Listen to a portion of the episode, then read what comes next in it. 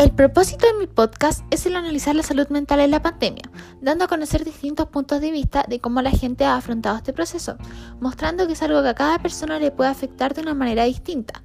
Por eso, el tema que decidí es salud mental y pandemia. Este podcast recibe el título de COVID y mente.